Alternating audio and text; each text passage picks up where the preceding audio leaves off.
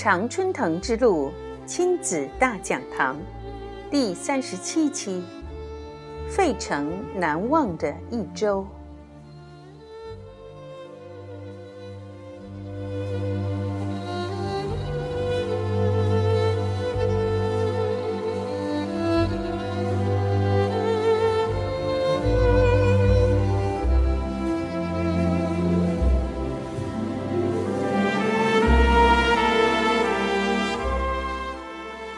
亲爱的听众朋友们，欢迎您收听第三十七期的节目内容，我是莉迪亚。本期节目内容来自于《我送女儿进常春藤》一书中未被出版的部分。故事说的是，在女儿大学一年级的时候，我飞去美国探望她。我们在纽约待过了一周之后呢，坐上长途大巴返回费城。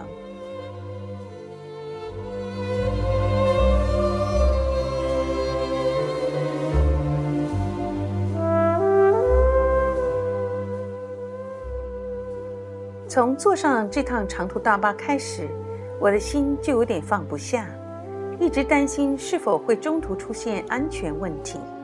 事实证明，我是有点多虑了。究其原因，是因为在网上看到有负面的评价，说这个巴士公司的服务不太好。我开始时后悔买了这个票，但是买了票也不能退，所以就只好硬着头皮上了车。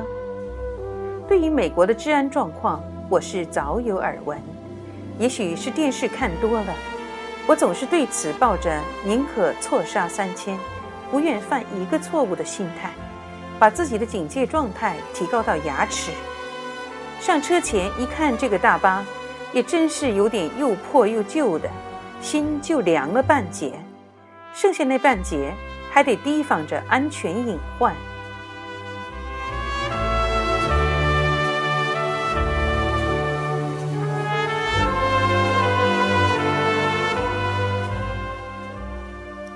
车上连我和女儿在内，不超过十个旅客，座位是大大的有。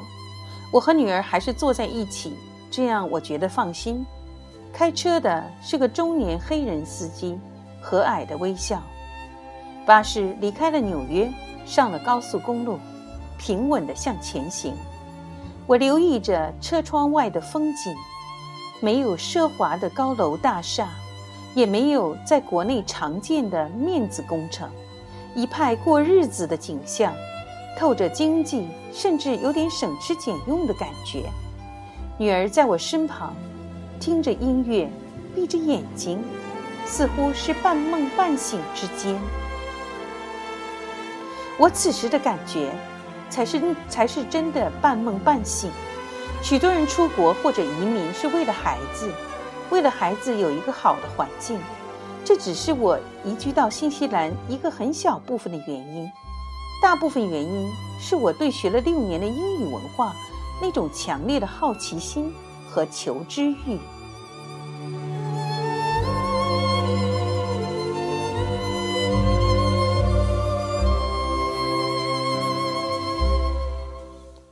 记得刚上大学时，上课的第一堂课上。全部英语的授课让我可怜的英语知识捉襟见肘。第一堂课下来，就只听懂了 “stand up” 和 “sit down, please”。当时很想转专业，班上一大半的学生都有这个想法。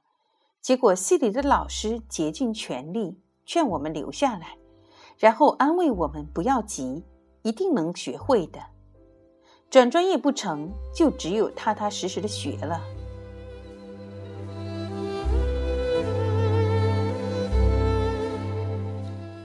我每天都把自己沉浸在英语的氛围里，背单词、听录音、大声念，念累了就抄书，然后就是考试。第一学期期中考试下来，成绩在班上排中间，继续努力。结果有一天，我突然发现自己的英语好像一下子流利起来了。原来前面的努力，到最后终于实现了质的突破。把英语作为自己的思维语言，我的大脑已经开始习惯了这一点。结果在第一学期期末考试的时候，一跃而成全班总成绩最好，超过了有些成绩很好的大城市人。这以后自己应该说是喜欢上了这门语言。有意思的是，不管我如何喜欢英语，我就是对英语的诗词和文学不感兴趣。原因是我是个中国古典诗词的发烧友，有了先入为主的概念，再学别的就下意识的总是与中国的古典文学比较，而这个学习体会在后来理解女儿的学习中，让我受益不少。不管如何，当年的意气风发，随着时间的流逝也变少了，而剩下来的就都是发自内心的呼唤。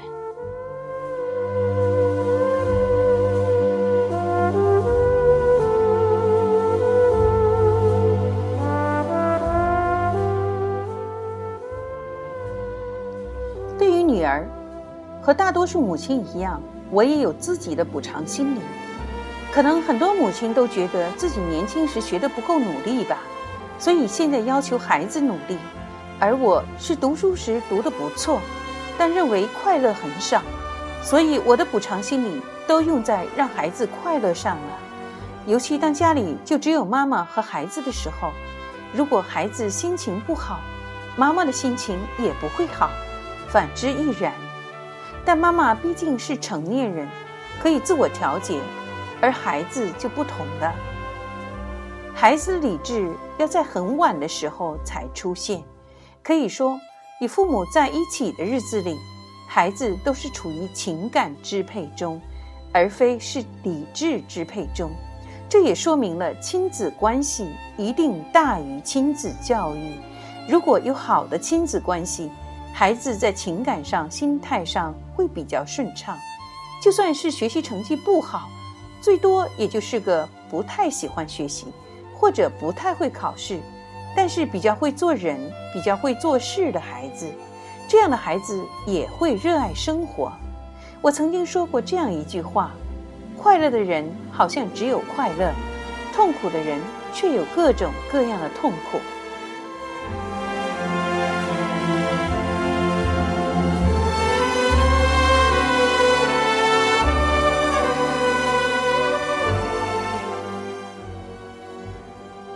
我希望女儿是个快乐的人，因为学习并不难，不仅不难，而且还很有趣。但是快乐却不容易获得。小的时候吃饺子是我难得的快乐。我不是在学莫言，但我也有和他一样的爱好。因为吃饺子总是在一家人心情比较好的时候，在年节庆祝的时候，在一些比较重要的场合，所以包饺子。煮饺子、吃饺子对我来说，从头到尾都是一种享受。知道我的人，多少都知道，我一般都是对付着吃就行了。心目中最理想的生活，就是生活在一个有食堂的大学校园里，饿了去打饭，不好吃还可以埋怨别人做的不好，自己就不用做了。但是我包饺子的手艺，却得到了朋友们的一致认可。我发现，我只要一想到饺子，心里就有一种快乐的情感，然后脑子里就好像有一个细小的声音一直在提醒我：包饺子，包啊，包吧，好吃，真好吃，很开心的，很快乐的。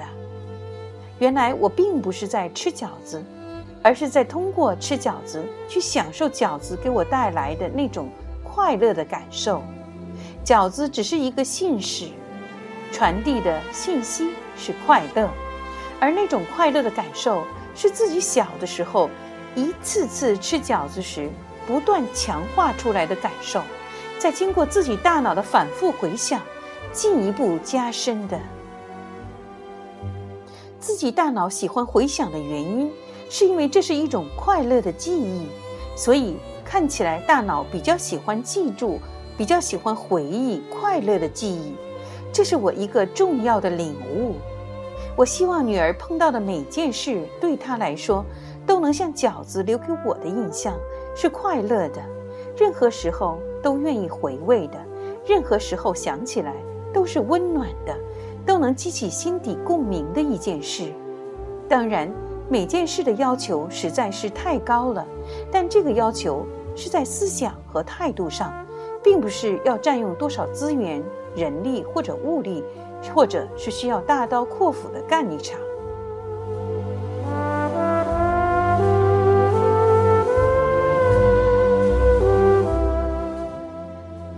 亲子关系的美妙之处，在于自己可以成为一个独立的小王国，不管外面是风萧萧还是雨瑟瑟，把家门一关，一家人就是在自己的世界里。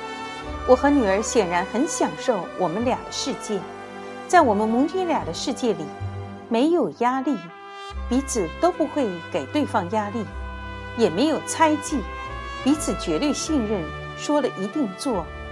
也没有权力之争，妈妈没有用所谓家长的权利，也没有彼此的人身攻击。当然，说攻击好像严重了。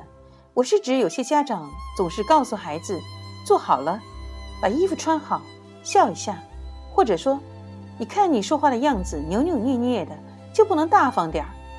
要不然就是当着他人的面说：‘我家小孩就是胆子小，上不了台面的。’我把这些。”都视为对孩子的人身攻击，其结果是很多孩子都被挑毛病挑毛了，受惊了，最后就真的变成家长说的扭扭捏捏，上不了台面了。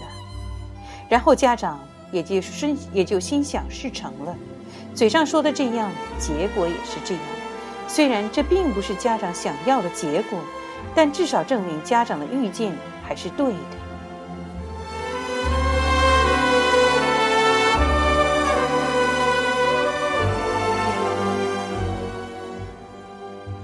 亲爱的听众朋友们，本期节目暂时就到这里，我们下期节目将继续这个故事。感谢大家的收听。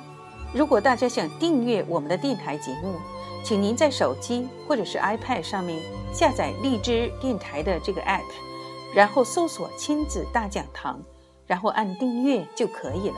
这样您可以随时接收到我们的新节目。